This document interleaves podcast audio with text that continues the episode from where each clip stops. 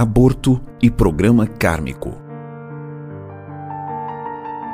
O aborto é, no Código Penal da Espiritualidade, crime infamante, porque destrói um organismo indefeso e já servindo a um espírito indescenso reencarnatório.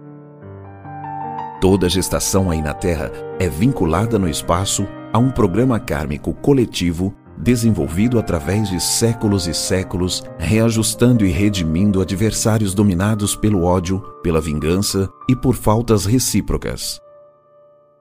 Em consequência, o aborto é um imprevisto, alterando todo o programa de um grupo, frustrando o trabalho de centenas de almas submetidas ao mesmo processo encarnatório. Trecho tirado da obra Sob a Luz do Espiritismo, Ramatiz.